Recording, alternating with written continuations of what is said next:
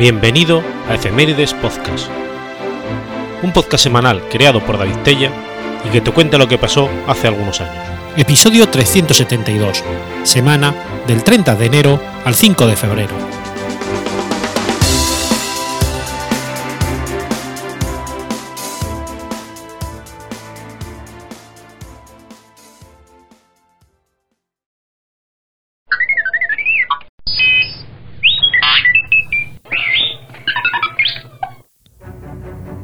30 de enero de 1986.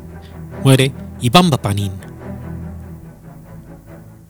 Iván Dimitrevich Papanin fue un explorador polar, científico, doctor Nauk en geografía y contraalmirante. Fue dos veces condecorado como héroe de la Unión Soviética y recibió nueve órdenes de Lenin. Ciudadano de honor de las ciudades de Musmak, Arcángel, Sebastopol, Lipetsk y el Oblast de Yaroslav. Iván Papanin nació el 26 de noviembre de 1894 en Sebastopol, Oblast de Crimea, en el Imperio ruso, en la familia de un marino de la Armada Imperial rusa de origen griego. En 1909 se gradúa en la escuela primaria de Zememsko y en 1929 realiza una serie de cursos especiales de la Asociación Paramilitar Osoavinyim, Unión de Sociedades de Asistencia para la Defensa, Aviación y Construcción Química de la URSS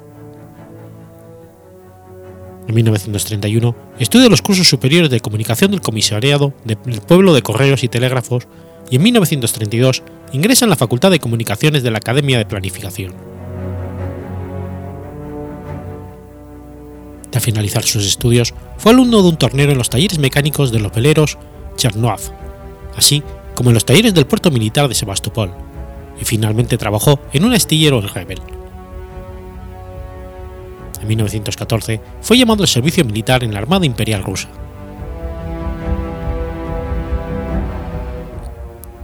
Entre 1918 y el 20, Papanin participó en la Guerra Civil Rusa del lado de los bolcheviques en Ucrania y Crimea.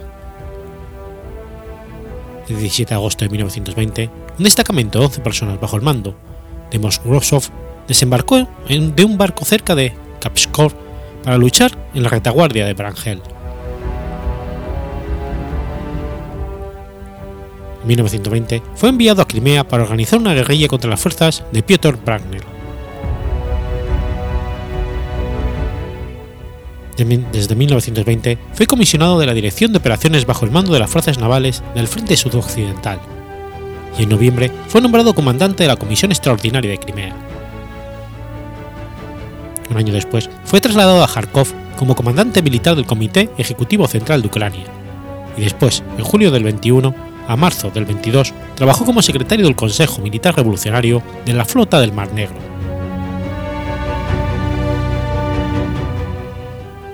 En 1922 fue trasladado a Moscú como comisario del Departamento Económico del Comisariado del Pueblo para la Marina. En 1923 trabajó para el Comisariado del Pueblo para los Correos y Telégrafos como director gerente y jefe de la Dirección Central de la Guardia Paramilitar entre el 23 y el 25, estudió en los cursos superiores de comunicación, tras lo cual fue enviado a Yakutia como subjefe de la expedición para la construcción de una estación de radio en Tomot.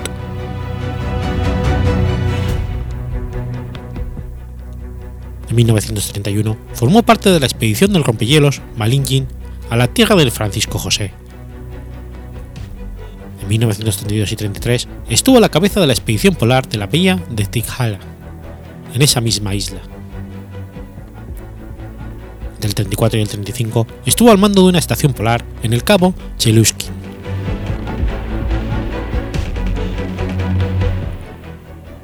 En 1937 estuvo a cargo de la expedición del Polo Norte. Cuatro investigadores, Papanin, Ernst Krenkel, Evrenin Fedorov y Peter Sirchorf, aterrizaron en las placas de hielo a la deriva en un avión pilotado por Mikhail Vodopainov. Durante 234 días, el equipo de Papanin llevó a cabo una serie de experimentos y observaciones en la zona cercana al polo, para ser recogidos por los rompehielos Murman y Time Fue la primera expedición de este tipo en el mundo.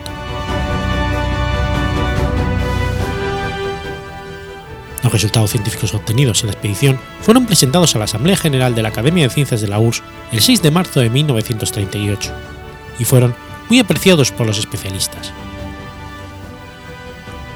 Papani y el resto de los participantes de la expedición recibieron títulos de doctores en ciencias geográficas y todos sus miembros recibieron el título honorífico de héroes de la Unión Soviética, lo que era nada común antes de la Segunda Guerra Mundial.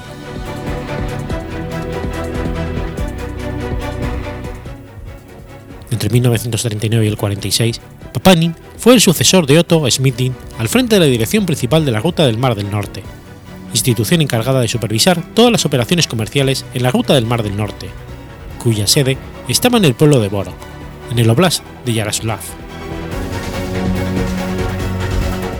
En 1940 recibe una segunda condecoración como héroe, de la Unión Soviética, por organizar la expedición que rescató el rompehielos Cerberón, que se había quedado atrapado en el hielo durante 27 meses entre Groenlandia y las islas Svalbard, en el paralelo 83.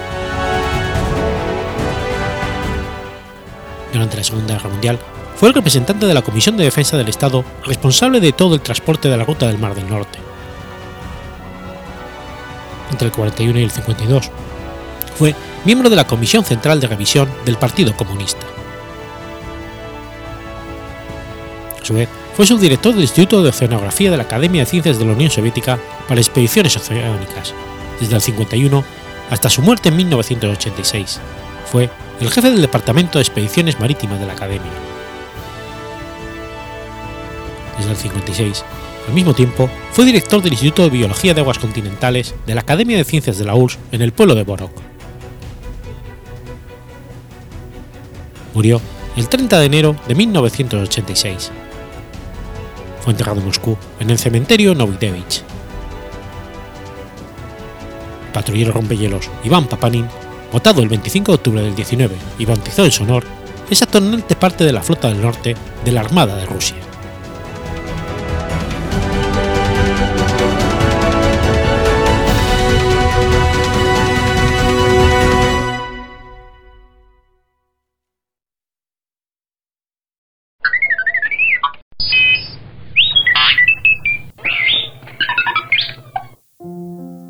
31 de enero de 1632 muere Jos Burgi.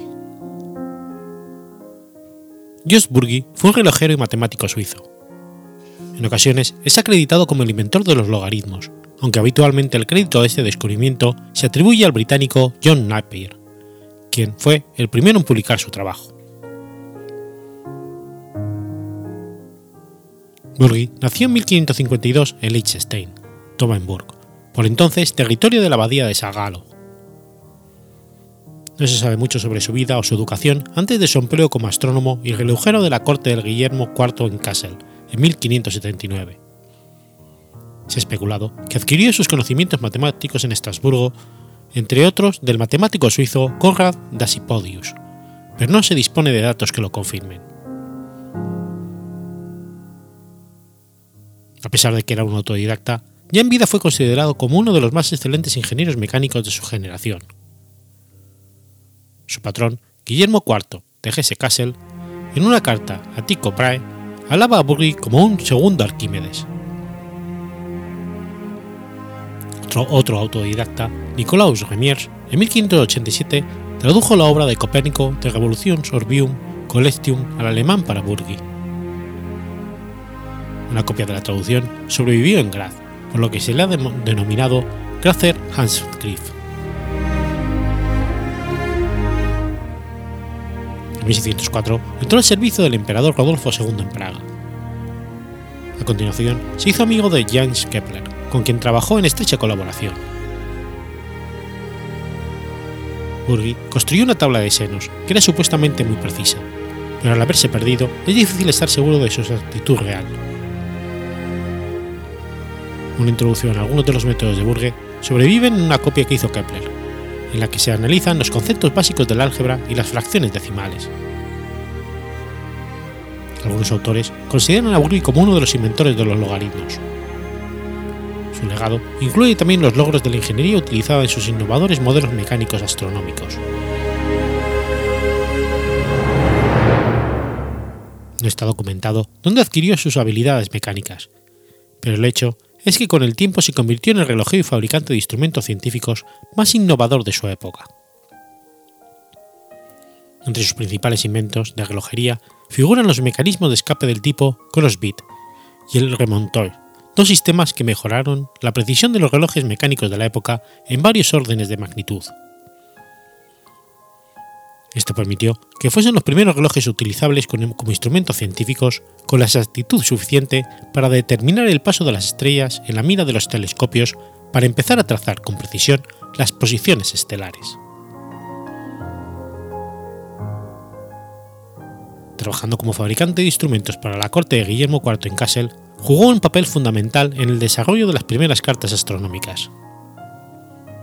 Ideó los logaritmos como una herramienta de trabajo para sí mismo, utilizándolos en sus cálculos astronómicos, comportándose como un artesano erudito, más que como un erudito científico, por lo que no publicó su invención durante mucho tiempo. En 1592, el emperador Rodolfo II recibió en Praga de su tío, el Landgrave de Hesse-Kassel, un globo terráqueo fabricado por Burgi, e insistió en que éste fuese a entregarlo personalmente. A partir de entonces, Burgi repartió su tiempo entre Kassel y Praga, y finalmente entró al servicio del emperador en 1604 para trabajar con el astrónomo imperial Niels Kepler. Los principales mecanismos diseñados y construidos por Burgi que se conservan en museos son varias esferas armiales mecanizadas, varios relojes, sextantes fabricados por Kepler, Mon Anomalien 1, un modelo mecánico de las irregularidades del movimiento de la Luna alrededor de la Tierra. Hacia 1586, Burgi era capaz de calcular valores de la función seno con precisión arbitraria, utilizando varios algoritmos, uno de los cuales denominó Kunsberg. Se supone que utilizó estos algoritmos para calcular su Canum Sinum, una tabla de senos con 8 decimales en pasos de 2 segundos de arco. Actualmente no se dispone de más información sobre esta tabla, y algunos autores han especulado que su rango era de solo 45 grados. Estas tablas fueron extremadamente importantes para la navegación marítima. Johannes Kepler se refiere al Canon Sinum como la tabla de senos conocida más precisa. Burgi explicó sus algoritmos en su Fundatum Astronomiae, trabajo que presentó al emperador Rodolfo II en 1592.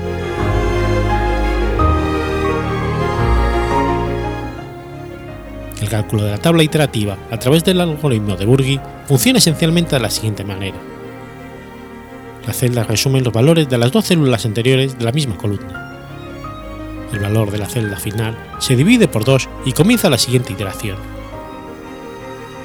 Finalmente, los valores de la última columna se normalizan. Aproximaciones precisas del valor de los senos se obtienen después de unas pocas iteraciones. Solo recientemente, Folters et al. han demostrado que este sencillo proceso converge hacia el verdadero valor del seno. Otro de los algoritmos de Burgi utiliza las diferencias con el fin de construir una tabla anticipando las famosas tablas de cadastre de Gaspar de Prori. Burgi construyó una tabla de progresiones de lo que hoy se conocen como antilogaritmos. Desgraciadamente, no incluyó en ella, con ellas unas instrucciones de uso, y fueron publicadas separadamente. Napier editó su descubrimiento en 1614 y esta publicación estaba ampliamente diseminada por Europa cuando Burgi publicó sus tablas a requerimiento de Jonas Kepler. Burgi pudo haber calculado su tabla de progresiones alrededor de 1600, pero su trabajo no incluía una base teórica de los, logaritmos, aunque sus tablas eran utilizables por los mismos propósitos que las de Napier. Algunas fuentes argumentan que Burgi no desarrolló una noción de la función logarítmica, por lo que no se puede considerar inventor de los logaritmos.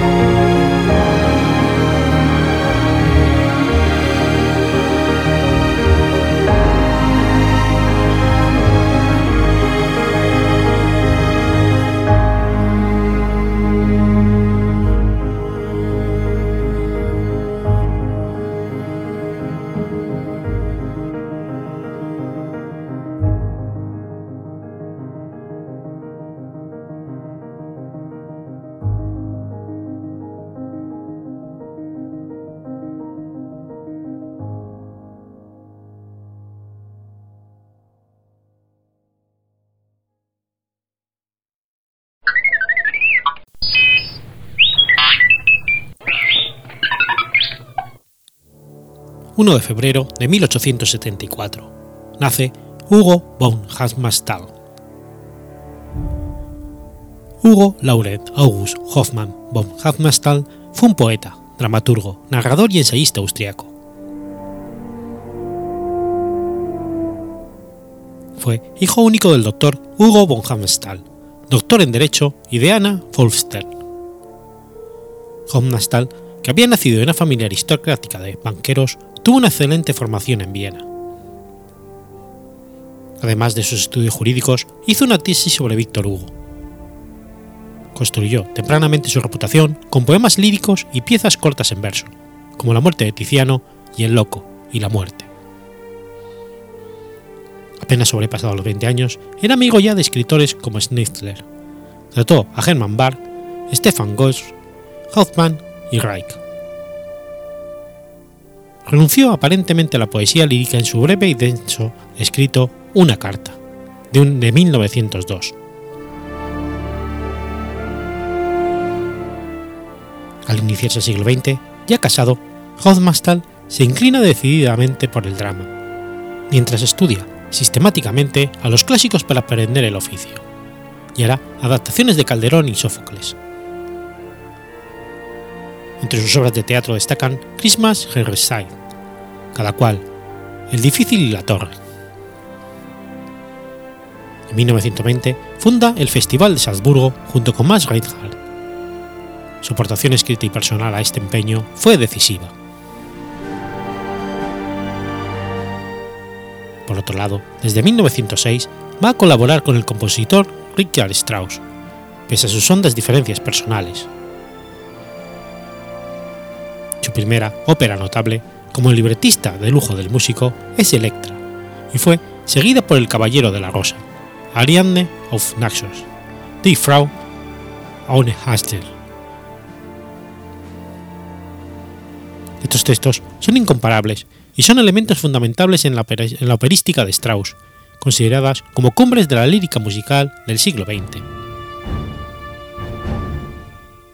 Sus relatos y novelas son asimismo de alta calidad.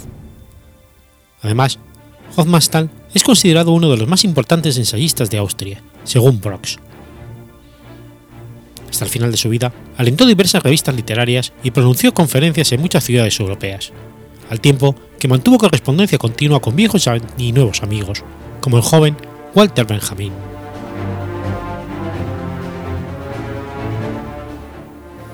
En 1901 se había casado con Gertrude Stellensinger, hija del secretario general de la banca anglo-austriaca que había conocido seis años antes.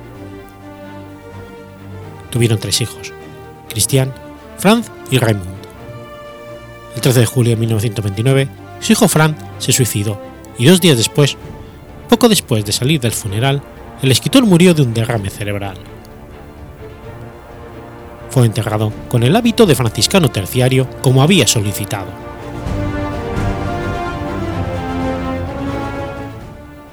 A menudo se dice que su carta a Lord Chandos expresa una crisis en su juventud lírica y un cambio literario total a sus 27 años. Sin ser cierto radicalmente, Hofmannsthal diría más tarde que esa inventada carta revelaba a su juicio que también le torturó percibir como un individuo solitario se siente demasiado unido a la sociedad dado el uso del lenguaje. En esas páginas tan severas de 1902, el personaje, Chandos, confesa, presuntamente, al filósofo inglés Francis Bacon que había perdido completamente la facultad de pensar o hablar con coherencia sobre cualquier cosa. Al principio, le fue muy violento, volviéndose imposible discutir sobre un tema elevado o general y pronunciar aquellas palabras tan fáciles de usar que cualquier hombre puede servirse de ellas sin esfuerzo. Sentía un malestar inexplicable solo con pronunciar espíritu, alma o cuerpo. Encontré imposible Chandos dar un juicio en su interior acerca de cualquier asunto no solo de la corte o de los sucesos del Parlamento. Sentía que las palabras abstractas que usa la lengua de modo natural para sacar a luz cualquier tipo de juicio se le hacían en la boca como hongos podridos. Y sucedió que esta infección se fue expandiendo paso a paso como una herrumbre que devora todo lo que queda a su alcance. Todo se fraccionaba, añade Chandos, y cada parte se dividía en más partes. Nada se dejaba apresar por un concepto. Por contraste, se representaba con mayor fuerza cualquier cosa simple, animada o inanimada. Su obra ha sido recordada siempre y se le considera como uno de los más originales escritores alemanes y europeos del primer tercio del siglo XX. Sus textos completos se hallan bien editados en Alemania y hay traducciones en las distintas lenguas europeas.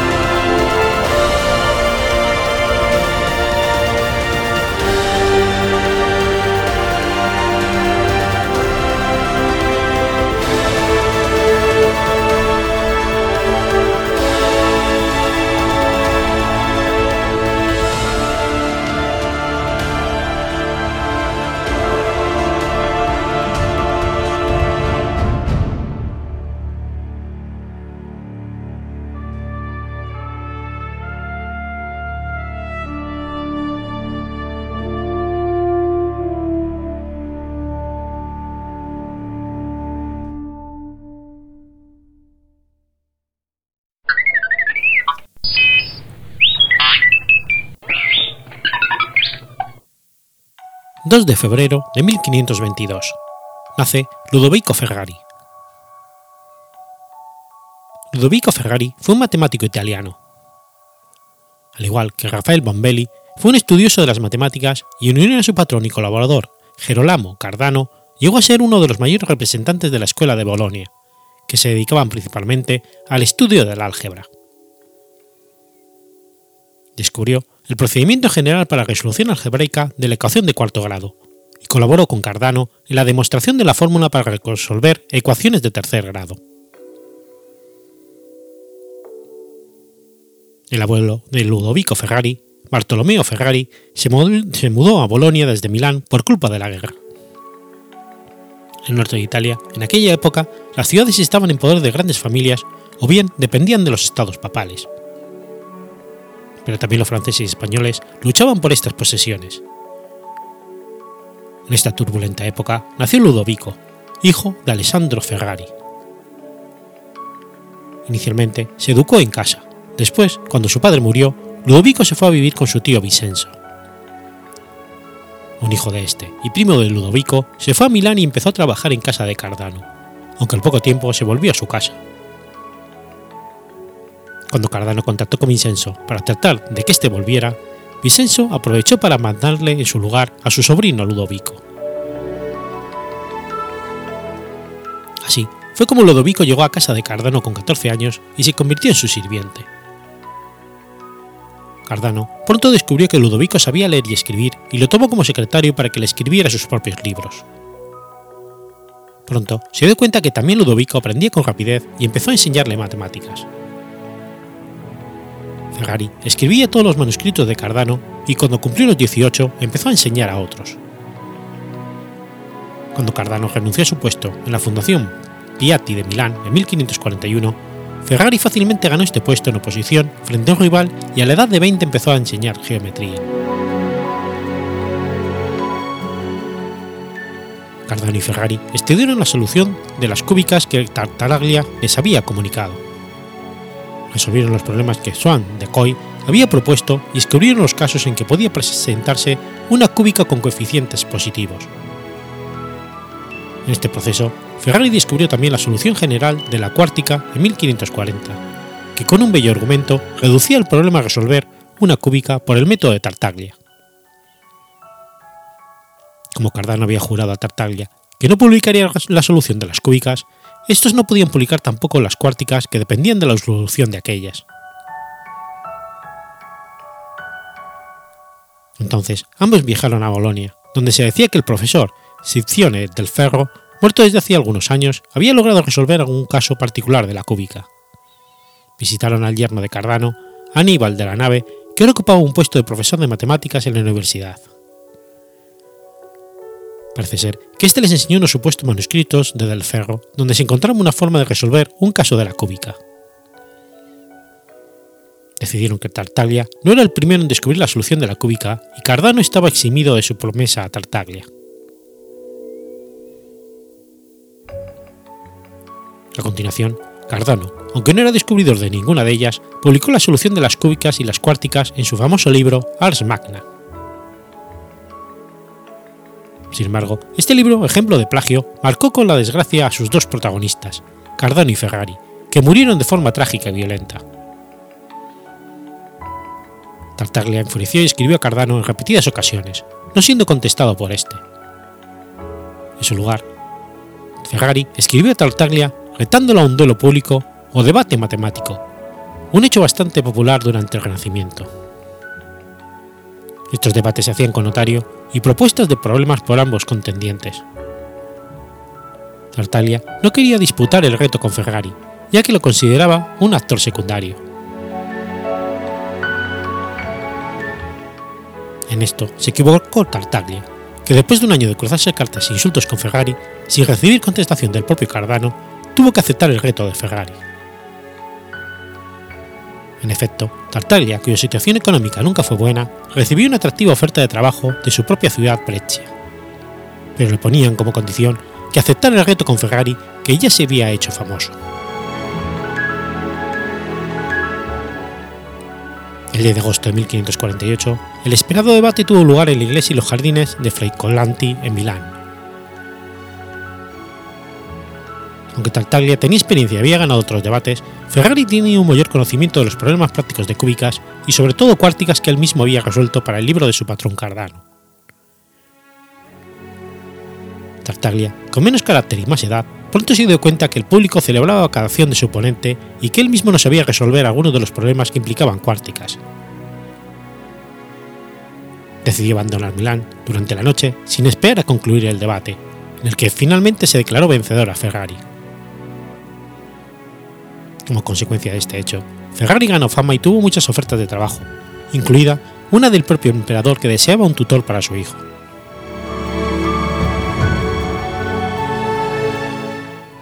Gonzaga consiguió un puesto como asesor de impuestos del gobernador de Milán a Ferrari, que se retiró joven y rico a Bolonia, su ciudad natal, donde vivió con su hermana viuda Magdalena.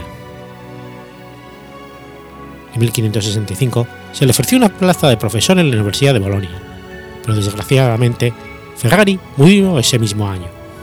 Se dice que envenenado con arsénico por su propia hermana. Según Cardano, su hermano no lloró en el entierro, y habiéndole dado la fortuna de este, se volvió a casar a las pocas semanas.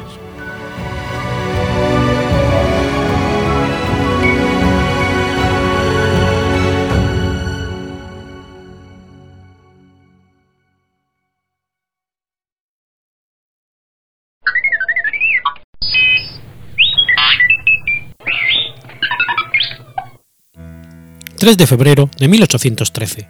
Ocurre el combate de San Lorenzo.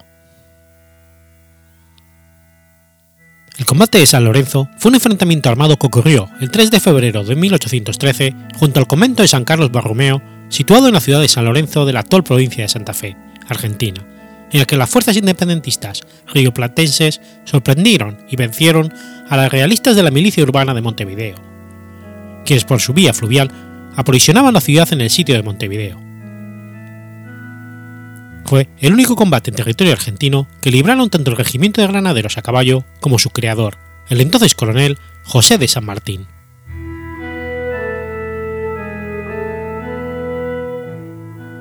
La ciudad de Montevideo, declarada por España como capital provisional del Virreinato del Río de la Plata, era la principal base naval española en el Océano Atlántico Sur, por tierra, estaba, situada por el, estaba sitiada por el ejército patriota rioplatense de José Rondó, al que luego se sumaría José Gervasio Artigas.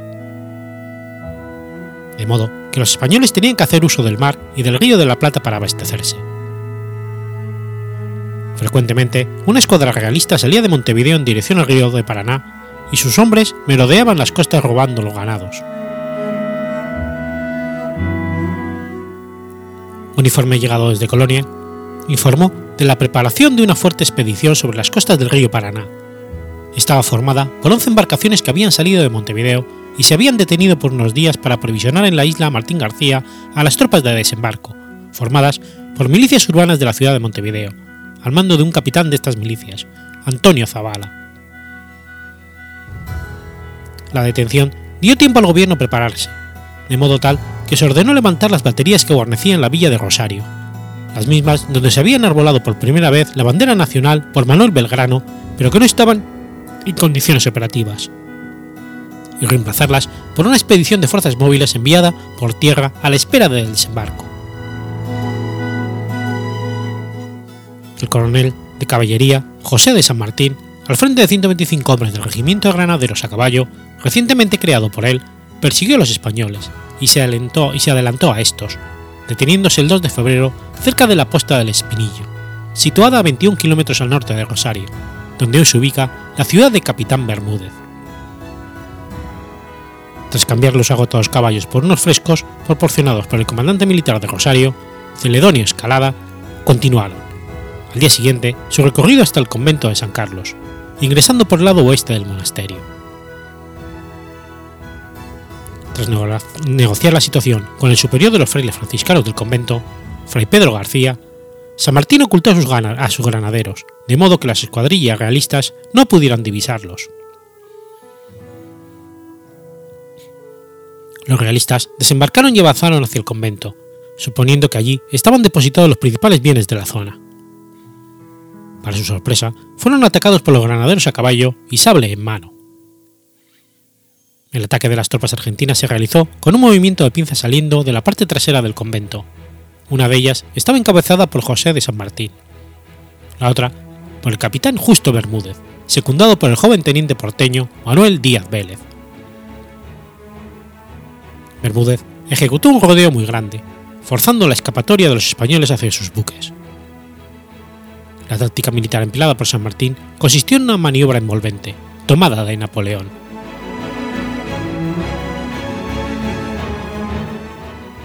El desembarco no se produjo enfrente del convento, como había previsto San Martín, sino en dirección al centro de la actual ciudad. Por ello, la columna de San Martín llegó antes de que la de Bermúdez completara el movimiento. Por un momento, los españoles lograron defenderse. Una bala hirió el caballo de San Martín, que rodó y apretó una de las piernas del coronel, inmovilizándolo. Un enemigo iba a clavarle la bayoneta, cuando apareció el soldado puntano Juan Bautista Valgorría, que en ese preciso instante se interpuso, mató al soldado realista y comenzó una defensa heroica de San Martín.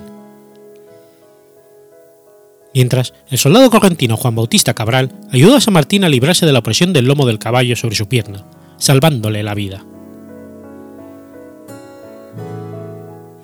Tanto el capitán Justo Bermúdez como el teniente Manuel Díaz Vélez y el soldado Juan Cabral morirían en esta heroica acción, por eso son conmemorados en la historia argentina. Existe la creencia de que Baigorría murió en la batalla de San Lorenzo, pero los registros muestran que sirvió en el ejército de los Andes hasta aproximadamente el año 1818. La llegada del grupo de Bermúdez, impidiendo que los realistas se organizaran en cuadro, completó la victoria de San Martín, obligando a los realistas a huir apresuradamente algunos realistas se arrojaron al río desde la barranca y perecieron ahogados. El combate duró, en total, alrededor de 15 minutos. Este combate constituyó el bautismo de fuego del regimiento de granaderos a caballo.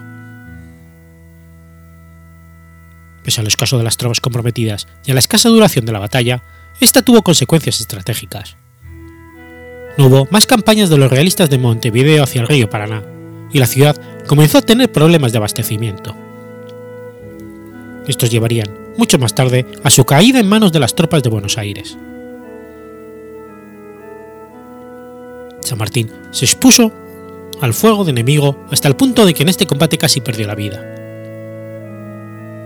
Para explicar este hecho, téngase en cuenta que en esa época muchos de los oficiales principales encabezaban los combates para ser ejemplo de sus subordinados.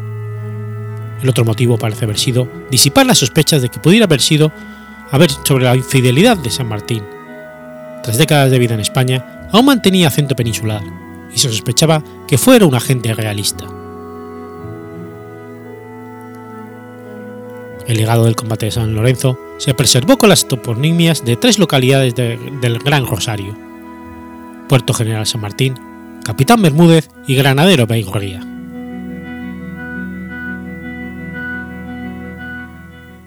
El convento de San Carlos Borromeo conserva los restos mortales de los combatientes muertos en una urna. A orilla del río Paraná está el Campo de la Gloria, donde se dice se desarrolló el glorioso combate. No obstante, el combate tuvo lugar en un puerto natural que existía ciertos de metros hacia el norte, que marcharon hacia el convento de Diagonal. Esta pequeña playa desapareció tras una furiosa tormenta en 1915, por lo que el verdadero campo de la gloria está sepultado bajo numerosas casas.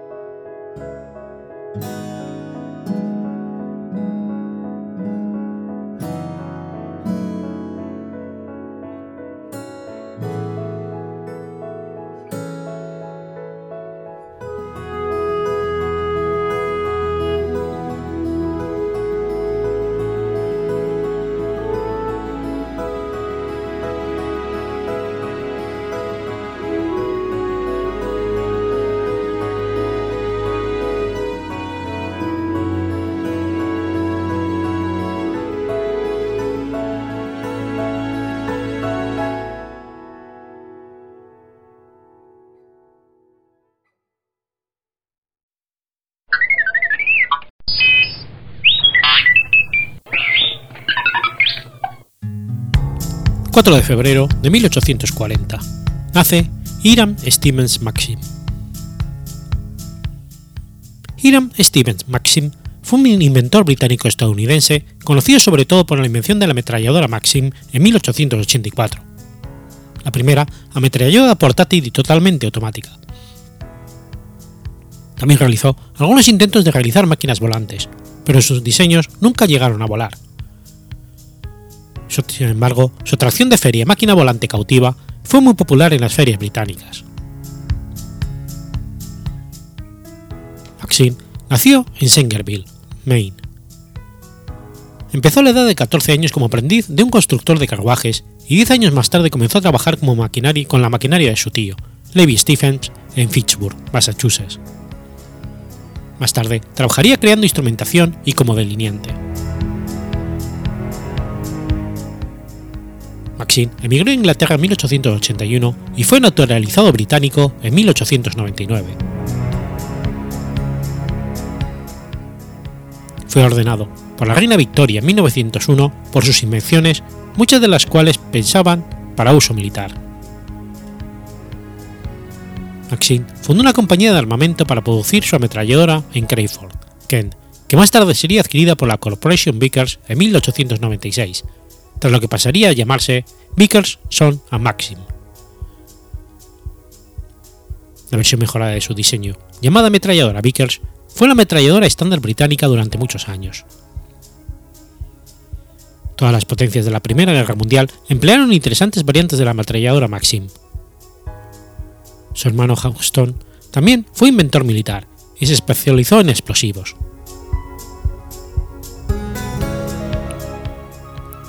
Cuando se fundó la Maxim Gun Company en noviembre de 1884, los Rothschild estaban en la mesa directiva. En 1888, su banco financió la fusión de 1,9 millones de libras esterlinas de la Maxim Company con la Netherfield Guns and Ammunition Company. Maxim también inventó la ratonera, y como estuvo afectado durante mucho tiempo por la bronquitis, patentó y fabricó la pipa de la paz, un inhalador de mentol. A lo largo de los años se vio envuelto en varios conflictos de patentes con Thomas Edison. Maxim murió en Londres y está enterrado en el cementerio West North. Su hijo, Hiram Percy Maxim, siguió sus pasos y fue ingeniero mecánico y diseñador de armamento, aunque seguramente es más conocido por sus experimentos en el campo de la radioafición y por fundar la American Radio Relay League.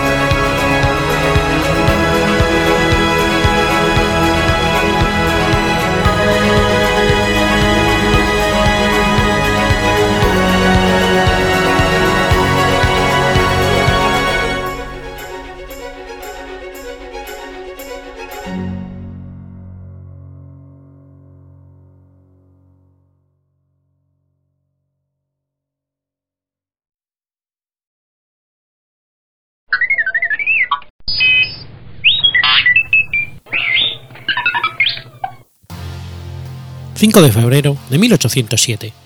Muere Pasquale de Paoli. Pasquale de Paoli fue un militar y político corso, considerado por el nacionalismo corso como el padre de la patria. Su padre, Jacinto Paoli, fue uno de los generales del pueblo, que se rebelaron contra el dominio genovés de la isla. Desde los 14 años vivió exiliado con su familia en Nápoles.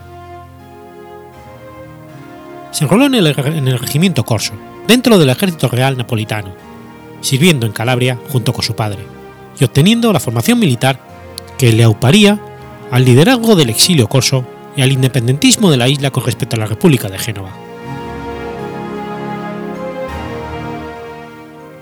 Tras su llegada a Nápoles, pronunció el siguiente discurso.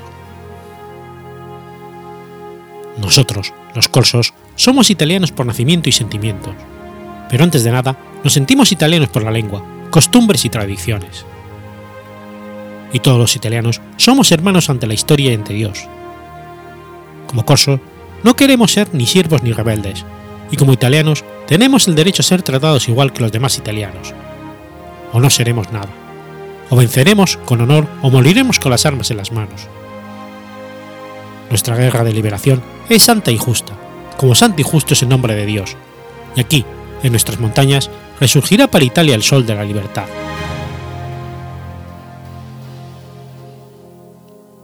Elegido general en jefe de la República Corsa Independiente, luchó contra el resto del dominio genovés y contra la ulterior invasión francesa. Fue uno de los primeros dirigentes en Europa en establecer un régimen de inspiración democrática con una constitución. Por la paz de Versalles de 1768, la isla pasó a los franceses, quienes derrotaron a las tropas de Paoli en la batalla de Ponte Novo en 1769. Exiliado en el Reino Unido, en 1790 regresa a Córcega y fue nombrado gobernador de Bastía por la Convención. En 1793 se sublevó y pidió el apoyo británico para proclamar la independencia en 1794 bajo el nombre de Reino Anglo-Corso. Las tensiones con el nuevo virrey, Gilbert Elliot, acabaron por aislarle políticamente y le animaron a exiliarse nuevamente a Londres el 14 de octubre de 1795. No volvería a regresar a Córcega, que fue invadida por el ejército francés en 1796 e incorporada definitivamente a Francia.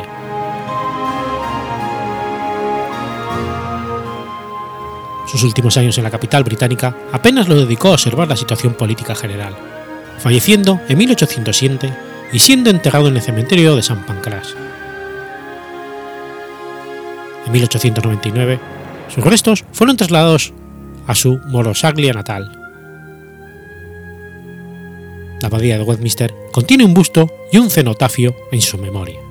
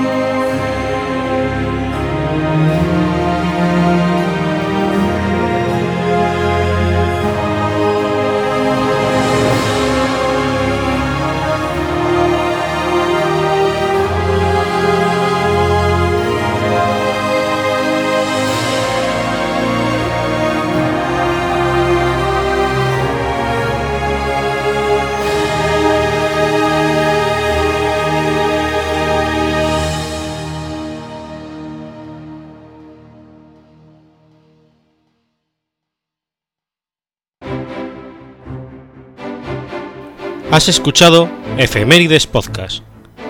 Si quieres ponerte en contacto conmigo, puedes hacerlo por Twitter a la cuenta arroba efemeridespod o mi cuenta personal, arroba telladavid, o por correo electrónico a la dirección efemeridespod.gmail.com.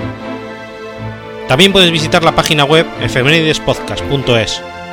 Y recuerda que puedes suscribirte por iTunes y por iBox, y tienes un episodio nuevo cada lunes.